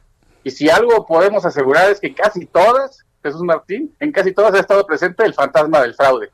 O sea, la introducción de, una nueva tecnología en este espacio, pues yo creo que sí podría ser la forma de llevar la democracia del siglo XIX a una democracia moderna del siglo XXI. Ahora, yo no olvido que el Instituto Federal Electoral cuando existía, e inclusive ya en los tiempos del Instituto Nacional Electoral, los procesos electorales, aunque es una institución que nos ha costado sangre en cuanto a dinero, porque es carísima la democracia en México como en ninguna otra parte del mundo, pues han sido procesos ejemplares que inclusive han sido ejemplo para otros países en el mundo. ¿Por qué tendría que ser distinto desde su punto de vista, don Ricardo Fernández? Mira, acabas de mencionar algo muy importante eh, digamos, las elecciones del año pasado nos costaron más de 28 mil millones, bueno, de, de, de 2018, más de 28 mil millones de pesos. Uh, de, acuerdo con, el INE, mm. dicho por, el, consejero presidente, podríamos ahorrar hasta 4.500 millones de pesos con la implementación del voto electrónico. Esto incluido costos de impresión de boletas, custodia, el traslado, lápices, los capacitadores, todo eso, sin, sin dejar de ver el tema ecológico Estamos hablando nada más, en el 2018 se imprimieron 90 millones de boletas solo para presidente de la República, más la misma cantidad para senadores, la misma cantidad para diputados federales. Ahora en elecciones estatales, porque también tuvimos, y luego municipales. Estamos hablando de cientos de millones de boletas, que algunas organizaciones estiman hubo una afectación de hasta 80 años al medio ambiente, nada más de esa elección. Con el voto electrónico podríamos mejorar mucho de este tipo de situaciones. Por supuesto que, hay, que hay riesgos, yo los veo más como retos, no como desventajas. el primero es que, que en el mundo, ¿eh? o sea, es la desconfianza. La desconfianza del electorado porque es algo muy común y natural que en la condición humana, pues derivado de que no conocemos o que es algo nuevo y que no lo podemos o palpar o desconocemos en su funcionamiento el backend, digamos, pues este tengamos desconfianza. Pero pues así nos ha pasado, por ejemplo, con, con los servicios financieros tú recordarás que, la banca digital hace unos años causaba mucho miedo, desconfianza, y el día de hoy ahora millones de usuarios migran a esta modalidad en México y en el mundo. O sea, digamos, eh, gobierno, pago de servicios por gobierno o la facturación electrónica. El SAT, por supuesto, que está expuesto a un hackeo que afecte a millones y miles de personas que, que recauda. Sí, pero por eso no, no va a dejar de hacerlo no va a dejar de utilizar estas tecnologías para hacerlo más fácil y dinámica la recaudación, ¿no? A, ver, entonces, a ver, ¿es, ¿es posible ya que se implemente el voto electrónico en las elecciones para Hidalgo y Coahuila en este año? O, tendremos que esperar al 2021? Vaya, o hasta el 2024 en las próximas federales presidenciales. Son, sí, eso que mencionas es muy importante. Lo que está, lo que se está haciendo son, eh, son ejercicios vinculantes lo que están es trabajando para al implementar estas 65 eh, eh, urnas, 60 urnas electrónicas en, Coahuila y, 40 en Hidalgo, pues lo que están haciendo son, son ejercicios que nos van a permitir ir avanzando poco a poco. Correcto, bueno, pues yo, la verdad me quedo con este, con este avance, aunque sea pasito a pasito, pasito a pasito. Yo veo el ejemplo en los Estados Unidos donde Donald Trump asegura que el, voto electrónico va a ser motivo de, un gran fraude. Bueno, pero allá las condiciones son distintas, ¿no? Sí, pero se refiere a voto por correo. Y, ah. y está, está eh, lo que quiere hacer, digo, no voy a decir ejemplos, pero hay casos muy similares en México. Él ya lo que quiere es desacreditar las instituciones. Él está, y él ya está viendo que las condiciones son complejas y las, las encuestas no le, no le dan y entonces ya está desacreditando, pero él se refiere al voto por correo. Muy bien. Bien, pues eh, Ricardo Fernández Audifred, déme la oportunidad de, entrevistarlo en una oportunidad futura nuevamente. Muchas gracias por su tiempo para el Heraldo Radio. Un fuerte abrazo. Gracias a ti, Jesús Martín. Hasta luego. Que le vaya muy bien. Hasta luego. Escuchas a Jesús Martín Mendoza con las noticias de la tarde por Heraldo Radio, una estación de Heraldo Media Group.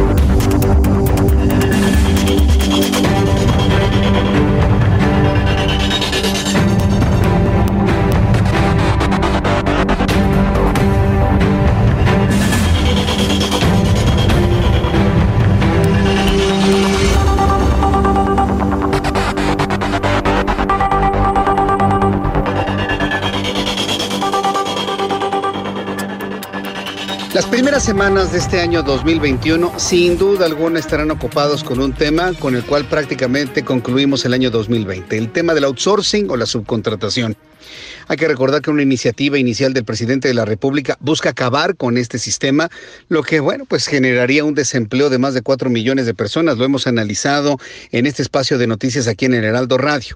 Sin embargo, un acercamiento entre las cúpulas empresariales, industriales y el gobierno federal han dado la posibilidad de que este tema se extienda al tiempo que todo este año 2021 que hoy inicia sea pues prácticamente la plataforma de un diálogo entre empresarios y gobierno federal para saber qué vamos a hacer con este esquema de subcontratación. Hay algunos que están a favor, otros están en contra de la iniciativa presentada por el Ejecutivo que va enfocada a la desaparición de este sistema. Sin embargo, tuve la oportunidad de conversar con el doctor Roberto Vidal Méndez, presidente del Congreso Nacional de la Abogacía, quien nos comentó lo siguiente sobre la expectativa que tiene sobre el tema del outsourcing. Me da mucho gusto saludar a Roberto Vidal Méndez, presidente del Congreso Nacional de la Abogacía. También trabajó como presidente de la Barra Nacional de Abogados Postgraduados. Estimado Roberto Vidal, gusto en saludarlo. Bienvenido. Don Jesús. Qué gusto compartir con usted y con su gran audiencia. Muchas gracias. Esta semana y la anterior han sido fundamentales para el tema de la subcontratación o también conocido como outsourcing. Y desde la posición inicial del presidente de la República de cancelar todo tipo de subcontratación hasta, bueno, ya un acercamiento, un cabildeo, una negociación y el establecimiento de una reforma a esta, a esta modalidad de contratación hasta dentro de dos años. ¿Qué es lo que debemos tomar en cuenta en cuanto a los pros y los contras de entrarle a una reforma en esta modalidad de contratación, doctor Roberto Midal? Bueno, eh, nosotros hemos fijado una posición con respecto a este paquete de reformas legales que en primera instancia refleja desconocimiento de la realidad jurídica laboral del país, ya que actualmente existen normas jurídicas para investigar y perseguir prácticas abusivas e ilegales en materia laboral y fiscal. Por tanto, el introducimiento de sanciones en contra de estas no garantiza el objetivo propuesto que han señalado en reiteradas ocasiones, que es proteger el derecho de los trabajadores. Eh, es más, nosotros en una eh, primera fase hemos reiterado con toda claridad que estamos en contra de la evasión y elusión fiscal del, del subregistro de los trabajadores, de la facturación falsa y de cualquier otra actividad que perjudique la hacienda pública y los derechos de los trabajadores. Pero esto no significa de ningún modo eliminar por completo la subcontratación o tercerización, o como bien lo apunta usted, lo que comúnmente se llama outsourcing eh, menos aprobar en una iniciativa sin un análisis integral donde sean consideradas las posiciones y opiniones de los participantes en el Parlamento abierto que viene dándose en el Congreso de la Unión en ambas cámaras desde 2019 y en este año. ¿Qué queremos decir? Desde el 2019 se han mostrado diferentes ponencias con datos duros, con bases sustentables, y el día 12 eh, se manda un paquete de iniciativa en donde vislumbramos que no fue considerada ninguna de estas posiciones. Entonces, así como está considerado el paquete, creemos que en la medida que no esté ni medible ni probado lo que proponen, pues eh, nos acercamos a un gran riesgo eh, de aprobar este paquete de reformas legales, sobre todo por la época que vivimos. Estamos en medio de una pandemia, tenemos enfrente una debilidad económica, por decirlo menos. Entonces, meternos en un tema tan controversial para de un plumazo borrar una figura que si bien es cierto, habrá que hacerle algunas modificaciones para evitar los abusos que de manera... Pero también los abusos tenemos que comprender que necesariamente se dan por la deficiencia de las leyes, bien se da por la ineficacia en la aplicación de la ley. Entonces tenemos que considerar que eh, el riesgo que podemos enfrentar en cuanto a la pérdida de empleos en esta situación es muy riesgosa. Sí, eh, eh, eh, es correcto el número que se estaba manejando de en un supuesto caso que evidentemente no va a ocurrir, pero de una cancelación completa del outsourcing, más de 4 millones de mexicanos perderían su empleo. Nos estamos quedando cortos, largos. ¿Qué, tan verídica es esta cifra? No, por supuesto, por supuesto que eh, es verídica la, la, la, la cifra. ¿Por qué? Porque en esta reforma no están considerados los alcances. Por eso cuando decimos que no está este aprobado perdón, que no está aprobado ni medido eh, los efectos que puede causar, bueno, pues nos enfrentamos ante una circunstancia que no se está vislumbrando la perspectiva en la economía y en el empleo que esto puede generar. El país no está para probar si es eficaz o no es eficaz esta norma jurídica. Mire usted, se lo planteo metafóricamente. Pensemos que tenemos un árbol que nos está dando frutos pero hay una rama o varias hojas podridas. Ah, bueno, como hay varias ramas, este, varias hojas podridas o una rama podrida o varias ramas podridas, pero hay mucho más ramas que están dando frutos eh, positivos, vamos a arrancar de raíz este árbol.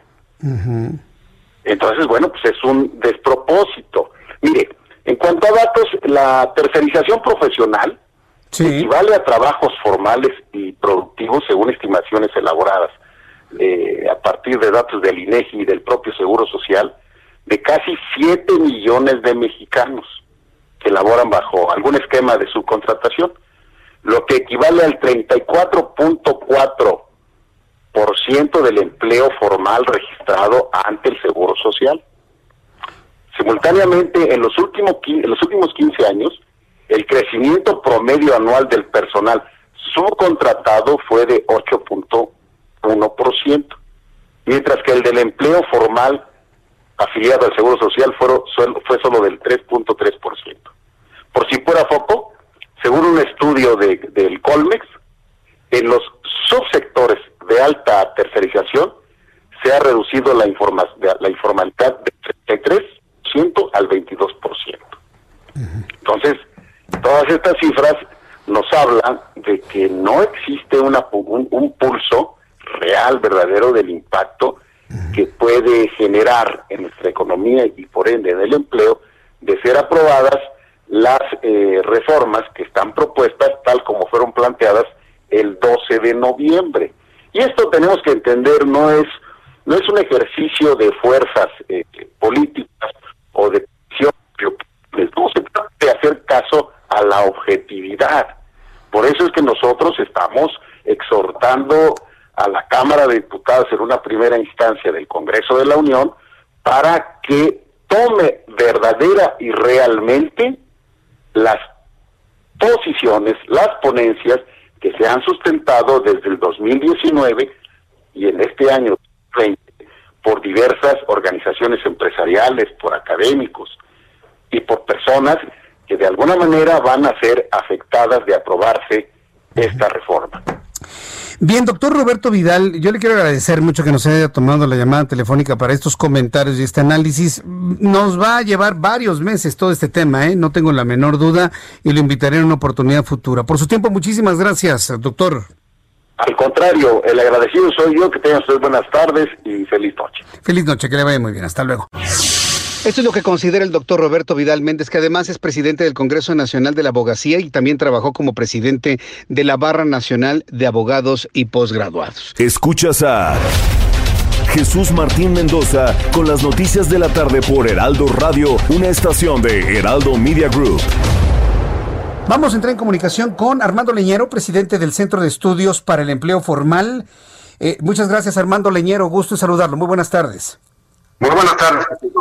Hoy el presidente de la República hizo el anuncio de que va a enviar una iniciativa de ley al Congreso para desaparecer las empresas de subcontratación, el outsourcing en todas sus modalidades. ¿Qué es lo que usted opina desde el punto de vista generación de empleo y estabilidad? Vamos a pensarlo de esa manera. Una primera reacción a este anuncio. Sí, bueno, pues catastrófico, porque, como también lo dijo el presidente, van a pagar justos por pecadores. Y en estos eh, justos pues vienen los empleados eh, que eh, están inscritos a la a la contratación.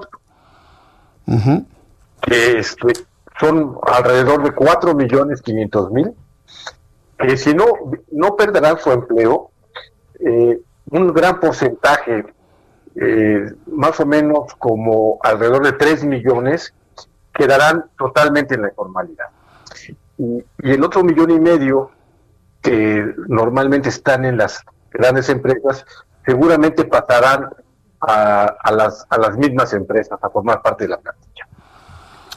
Ahora, eh, ¿cuántos empleos podrían perderse con una iniciativa que apruebe la desaparición de las empresas subcontratadoras? Eh, empleos perderse no queremos que se pierdan empleos, porque son actividades que se requiere, que requiere la, eh, la economía. Lo que sí pasará es que se perderán, más o menos se pueden llegar a perder hasta 3 millones de empleos formales. Eso en estos tiempos es, es terrible, es más de lo que se ha perdido de empleos formales durante el tiempo de la pandemia, Armando Leñero. Así es, eh, es, es, es, una medida muy fuerte. Eh, eh, pasaría la, la, informalidad laboral, crecería del 54.9 a cerca del 61%. Y además de que muchas de esas personas que, si bien no están en algunos casos totalmente formales, sí tienen acceso a la seguridad eh, social, a la salud por medio del seguro social y a, las pensiones, vivienda y prestaciones eh, sociales.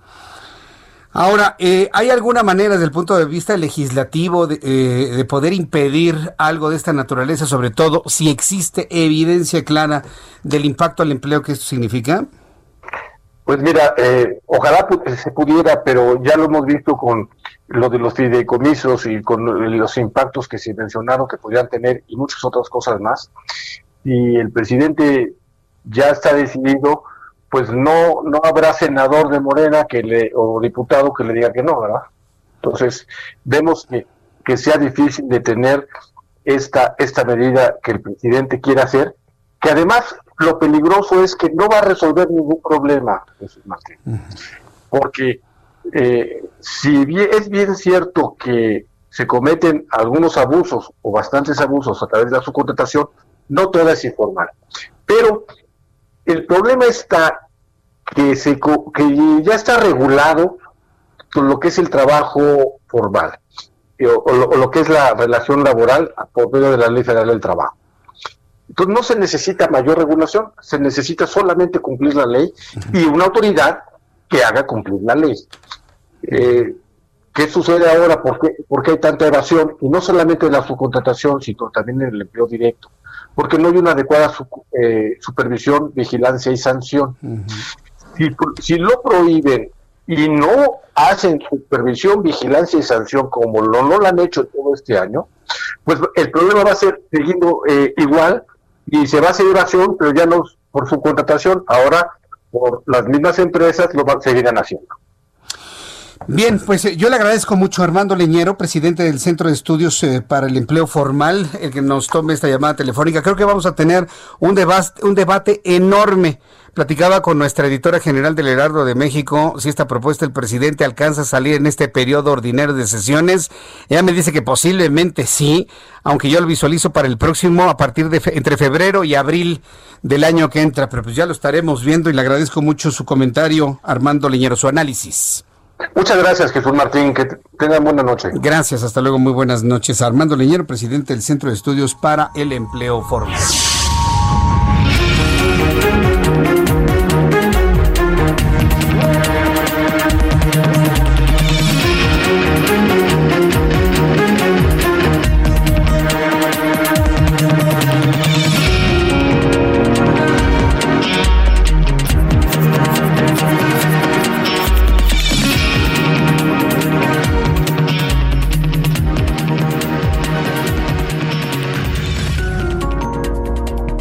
Estaremos muy atentos de este tema y de otros más. Por supuesto, el asunto del COVID al inicio de este año se convierte en una de las noticias principales. Yo le quiero invitar a que a partir del día de hoy y sobre todo la próxima semana, cuando ya empezamos nuestro trabajo en forma en este año 2021, siempre esté con nosotros en el Heraldo Radio.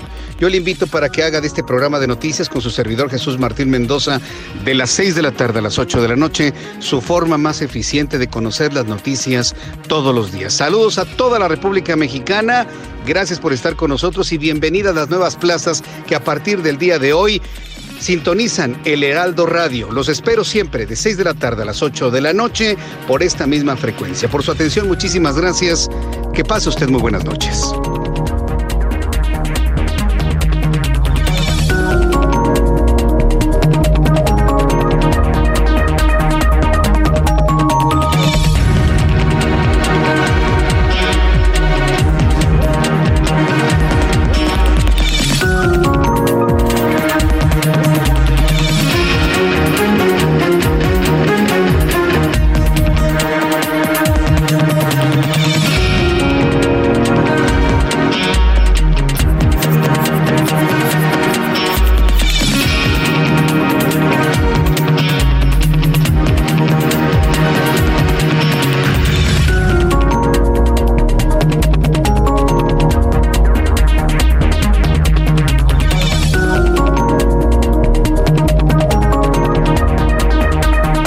Esto fue Las Noticias de la Tarde con Jesús Martín Mendoza.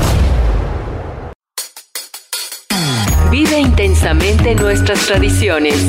El Heraldo Radio te desea felices fiestas. Donde la H suena y ahora también se escucha. Una estación de Heraldo Media Group.